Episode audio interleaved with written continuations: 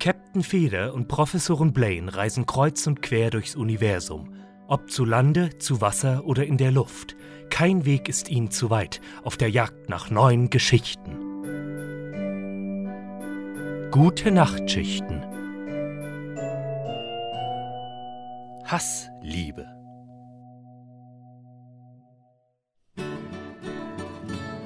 Ah, Venedig.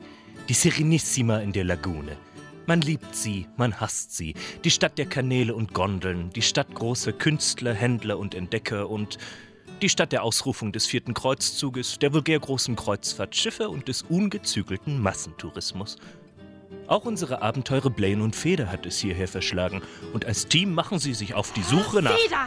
Wir sind doch extra dafür hierher gekommen. Ich will aber nicht. Hast du dir das Wasser mal angesehen? Es würde mich nicht wundern, wenn sich dein Taucheranzug darin auflösen würde. Und dann deine Haut und das deine Muskeln. ist doch nur ein bisschen Schlamm. Ist schließlich eine Lagune.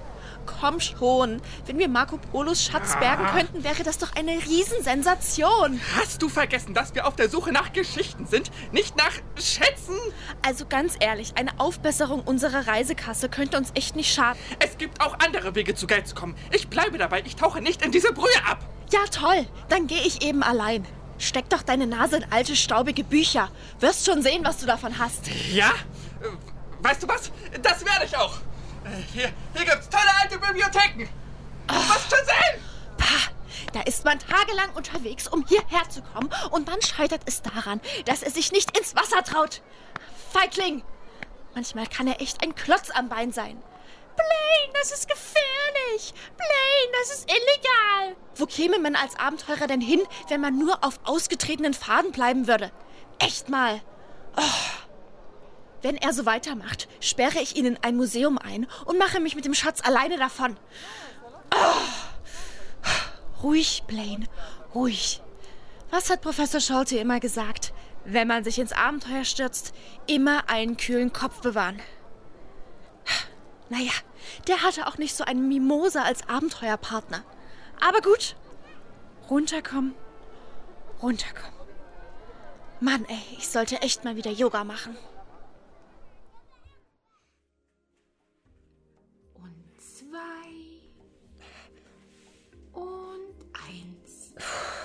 Kommen langsam und bewusst zurück in den Stand.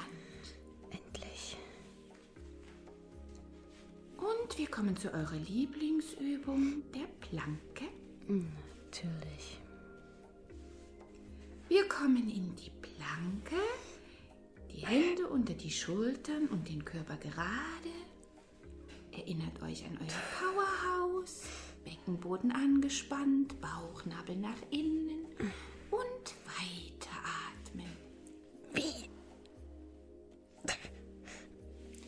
Der Atem fließt durch die Nase ein und durch den leicht geöffneten Mund aus. Wir sehen aus wie ein Walross in Totenstarre. Sei still. Das hier ist gut für meinen Körper. Es ist erbärmlich. Wenn du mich übernehmen lassen würdest, hätten wir keinerlei Probleme, alle anderen in den Boden zu stampfen. Das ist Yoga, kein Wettbewerb.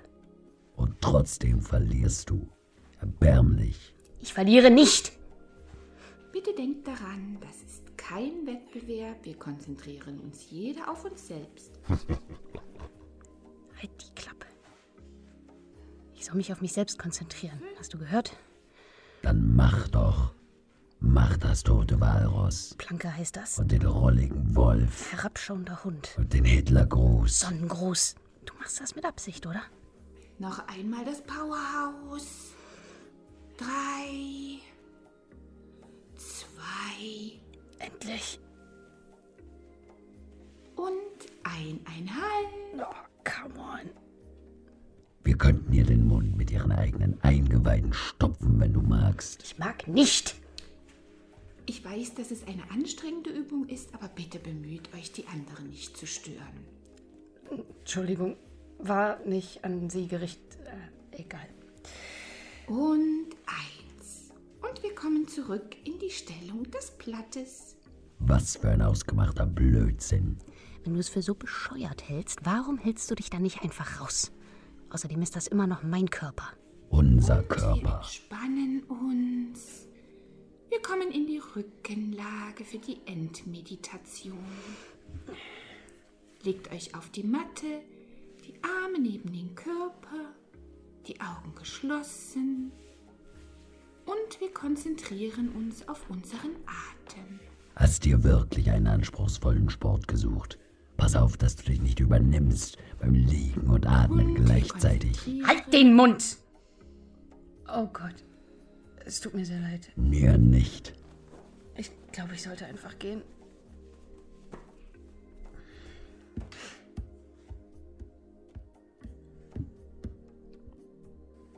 Ist alles in Ordnung? Kann ich dir irgendwie helfen? Sollen wir ihr zum Abschied ins Gesicht rülpsen? Untersteh dich! War nur ein Angebot. Ich, oh, ähm, danke, aber ich glaube, ich sollte gehen. Entschuldigung. Na, endlich.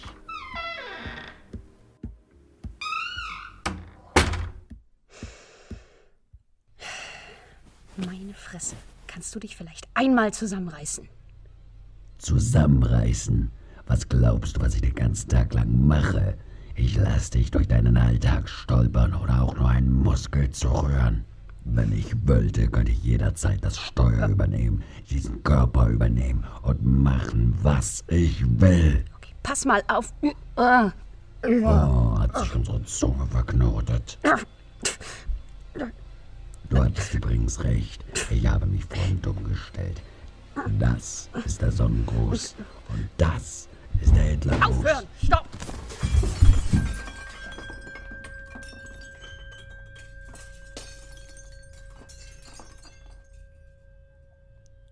Wir haben uns wehgetan.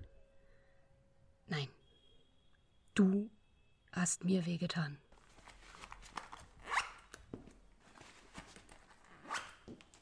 Entschuldigung. Das wollte ich nicht. Ich vergesse manchmal, wie zerbrechlich dieser Körper ist. Tja, mir ist das äußerst bewusst. Was glaubst du, warum zur Hölle ich Sport mache? Yoga mache. Eine der wenigen Sportarten übrigens, bei denen keine Gefahr besteht, dass du plötzlich mitmischst und ich aus Versehen jemandem die Knochen breche. Das hatte ich nicht bedacht. War klar. Ich verstehe einfach nicht, was dein Problem mit Yoga ist.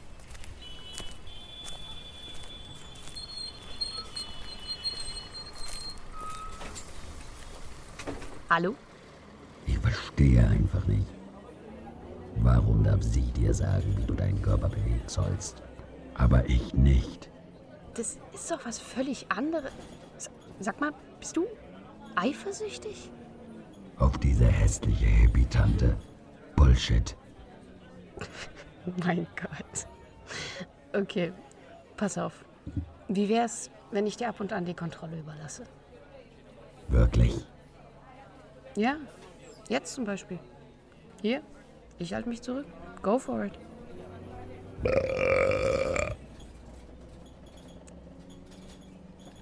Wow.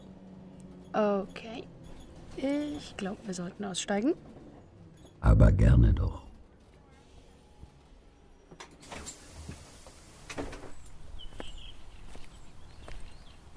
Und das fandest du jetzt witzig. Ja, schon. Ich auch ein bisschen.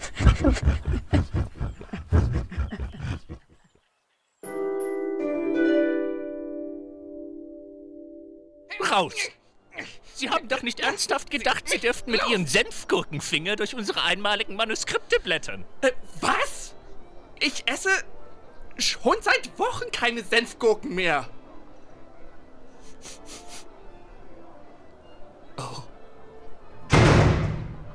Na, prima. Die sind ja wirklich gastfreundlich hier. Einem so belesenen Menschen wie mir einfach die Tür vor der Nase zuzuschlagen. Und jetzt? Ob Lane schon irgendwo am Grund der Lagune liegt? Oder von diesem Dreckwasser zersetzt wurde? Oder von einer Schiffsschraube zerhackt? Ich habe wenigstens nach Geschichten gesucht, nicht nach irgendwelchen gammeligen Goldflorinen. Oh, Feder, ist das nicht aufregend? Feder, lass uns irgendein Transportmittel stehlen. Wir dürfen das. Wir sind Abenteurer. Haha. Sie vielleicht. Ich bin ein Geschichtensucher. Nur, dass man mich hier nicht nach Geschichten suchen lässt. Oh, oh nein, nein, nein, nein. Oh Gott, oh Gott. Ah, Tauben. Ah, so viele Tauben! Sie sind überall! Oh Gott!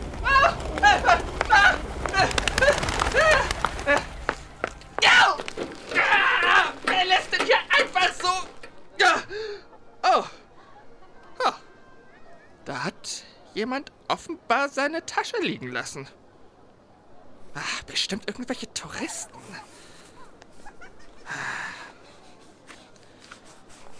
Massenhaft Souvenirs, eine Postkarte noch nicht abgeschickt. Nach Deutschland. Hm. Und ein Notizbuch. Soll ich?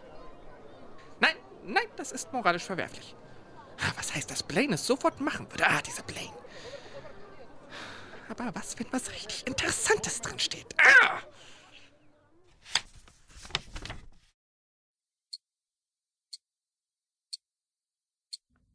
Tick. Tick.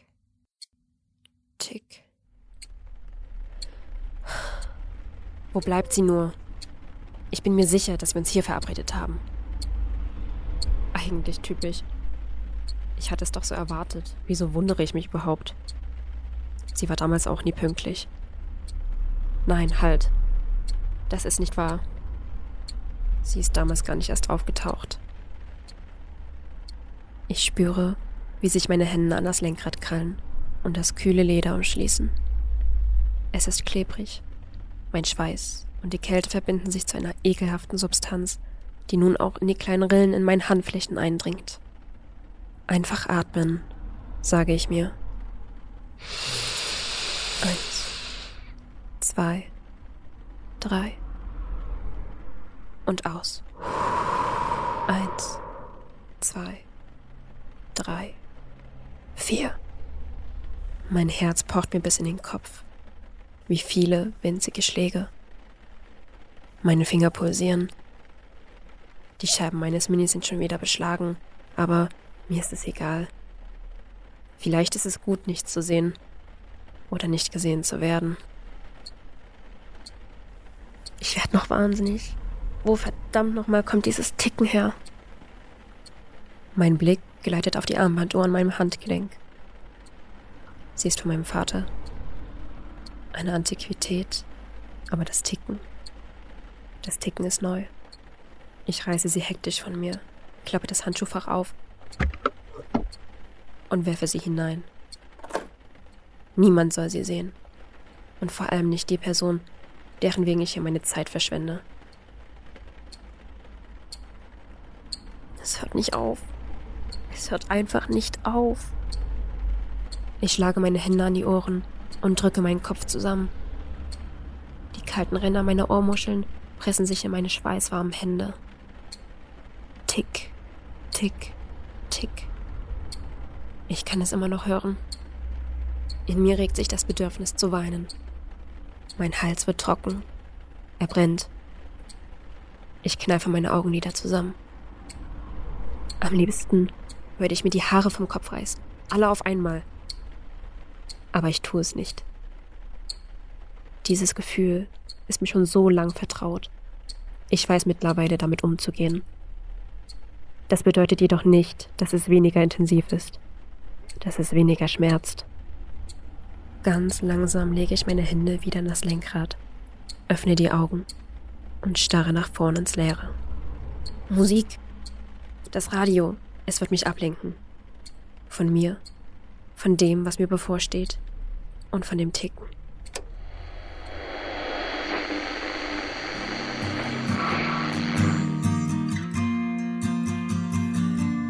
Ich kenne dieses Lied. Damals lief es in der Küche, am Frühstückstisch. Selma hatte es angemacht. Sie meinte, Musik würde Sorgen lindern. Tja, früher sahen unsere Probleme noch anders aus. Ich erinnere mich genau. Diese Szene, sie spielt sich immer mal in meinem Kopf ab.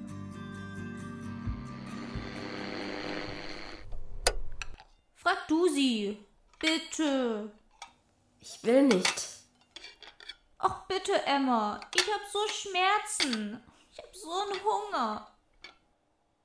Das wird sich nicht ändern. Du weißt ganz genau, dass es nichts bringt. Versuch es. Für mich.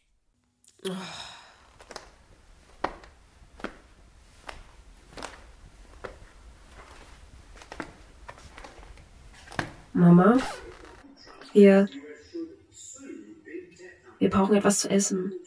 Wir haben so Hunger. Bitte, Mama, bitte hilf uns endlich. Mama, bitte. Wie lange willst du noch da sitzen und gegen die Wand starren? Wir haben seit Wochen nichts mehr im Haus. In der Schule haben sie mich auch schon gefragt. Wir haben Angst, Mama. Nicht, dass sie uns wegnehmen. Wir sind auch traurig, dass er weg ist. Wir vermissen ihn auch. Aber wir können nicht so weitermachen, Mama. Papa hätte jetzt gewusst, was wichtig wäre. Ich wünschte, ich wünschte, du wärst es gewesen. Ich wünschte, du hättest an seiner Stelle den Unfall gehabt. Selma war damals wütend gewesen, dass ich unserer Mutter diese Worte in den Kopf warf. Ich fand, es war nur die Wahrheit. Wir waren Kinder. Selma war kaum acht, ich gerade zwölf. Der Tod unseres Vaters hat uns alle überrascht und in die Knie gezwungen. Ich verstehe die Reaktion unserer Mutter. Das musste wahre Liebe gewesen sein, was die beiden hatten. Doch in ihrem Kummer über den Verlust ihres Partners hätte sie die Liebe zu uns nicht vergessen dürfen. Fast ein Jahr hungerten wir. Ich klaute Essen. Manchmal bettelte ich.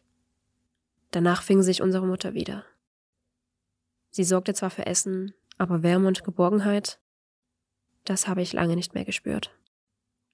Meine Tage sahen seitdem immer gleich aus. Um fünf Uhr aufstehen, Selma Essen für die Schule machen, das erbrochene Alkoholgemisch meiner Mutter aus der Nacht aufwischen, zur Schule gehen, im Supermarkt arbeiten, einkaufen, Abendessen machen, abwaschen, meiner Mutter Wasser einflößen, damit sie den Kater überlebt, und endlich schlafen, um wenigstens fünf Stunden Zeit für mich zu haben. Mit 18 wäre ich sofort gegangen, wäre da nicht Selma gewesen. Ich war alles, was sie noch hatte. Und sie mit dieser alkoholkranken Frau allein zu lassen, das hätte ich nicht über mein Herz gebracht. Dafür liebte ich Selma zu sehr und mich selbst zu wenig. Als auch sie volljährig war, zogen wir weg. Ganz, ganz weit weg. Von Nürnberg nach Berlin. Eine neue Stadt, ein neues Leben und doch die alten Schmerzen. Das ist jetzt fünf Jahre her, aber mein Gefühl zu meiner Mutter hat sich nichts geändert. Selma hat sie schon vor einem Jahr wieder gesehen und ihr sofort verziehen. Da gibt es nichts zu vergeben, meinte sie. Sie hatte schon immer ein so gutes Herz. Ich war da anders. Ich war von Natur aus misstrauisch. Vergeben fiel mir ebenso schwer wie vergessen. Das Ticken aus meinem Handschuhfach holt mich aus meiner Trance. Zehn nach vier. Ich fahre. Ich fahre einfach los und verdränge, dass ich für einen Moment bereit war, ihr gegenüberzutreten. Diese billigen Entschuldigungen, leere Versprechen, dass sie sich verändert hätte, einstudierte Lügen, dass sie clean war. Ach, ich brauche das nicht hören, warum auch? Ich hasse sie. Selma sagt immer, Hass sei nicht das Gegenteil von Liebe, es wäre Gleichgültigkeit. Ich sehe das nicht so.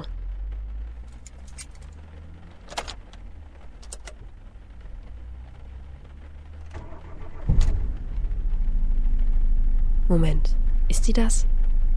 Sie sieht weniger mitgenommen aus, als ich erwartet hätte. Gehe ich oder nicht? Ich nehme meinen Mut zusammen. Jetzt bin ich einmal hier.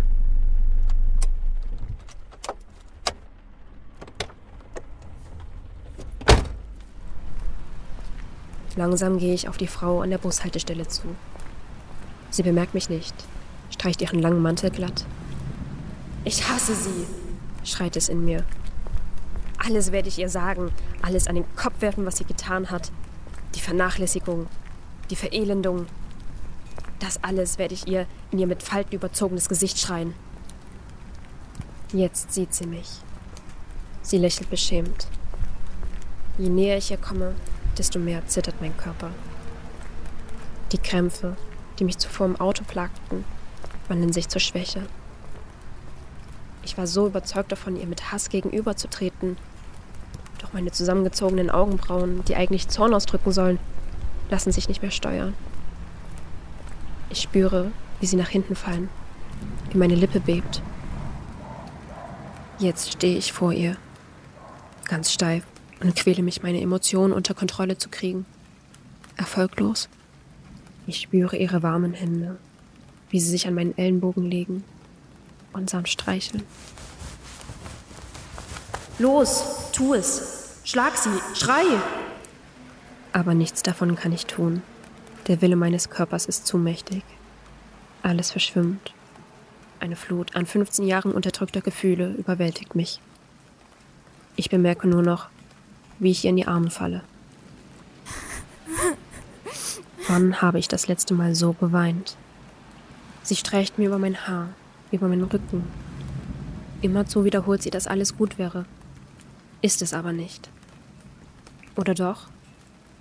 Es ist ungewohnt, nicht die starke Person zu sein, nicht die Rolle derjenigen zu spielen, die die anderen aufhängt. Ihre Haare riechen wie früher, nach Pfirsich. Ich hasse sie so sehr dafür, dass sie mich im Stich gelassen hat. Ich hasse sie so sehr. Aber jetzt, jetzt hasse ich sie nicht. Alles, was ich spüre, ist ihre Liebe. Alles, was ich fühle, ist Verwirrung und doch Erleichterung. Alles, was ich höre, ist das Ticken der Uhr meines Vaters, die noch immer im Auto war. Das Ticken, das mir zeigt, dass man Zeit nicht zurückdrehen kann. Tick, tick, tick.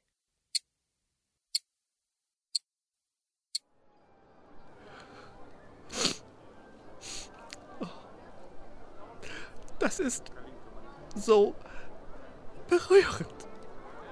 Feder, da bist du ja. Och, Mensch, du musst doch nicht gleich heulen, bloß weil wir uns gezofft haben. Ich weine doch nicht deswegen. Sondern, haben sie dich aus der Bibliothek geworfen? Ja. Aber das ist auch nicht der Grund. Ach, egal. Du bestehst auch noch aus einem Stück, wie ich sehe. Ich bin auch noch gar nicht dazu gekommen, in der Lagune zu tauchen. Ah, ist dir die Brühe jetzt doch zu dreckig, hm? Nein, ist sie nicht.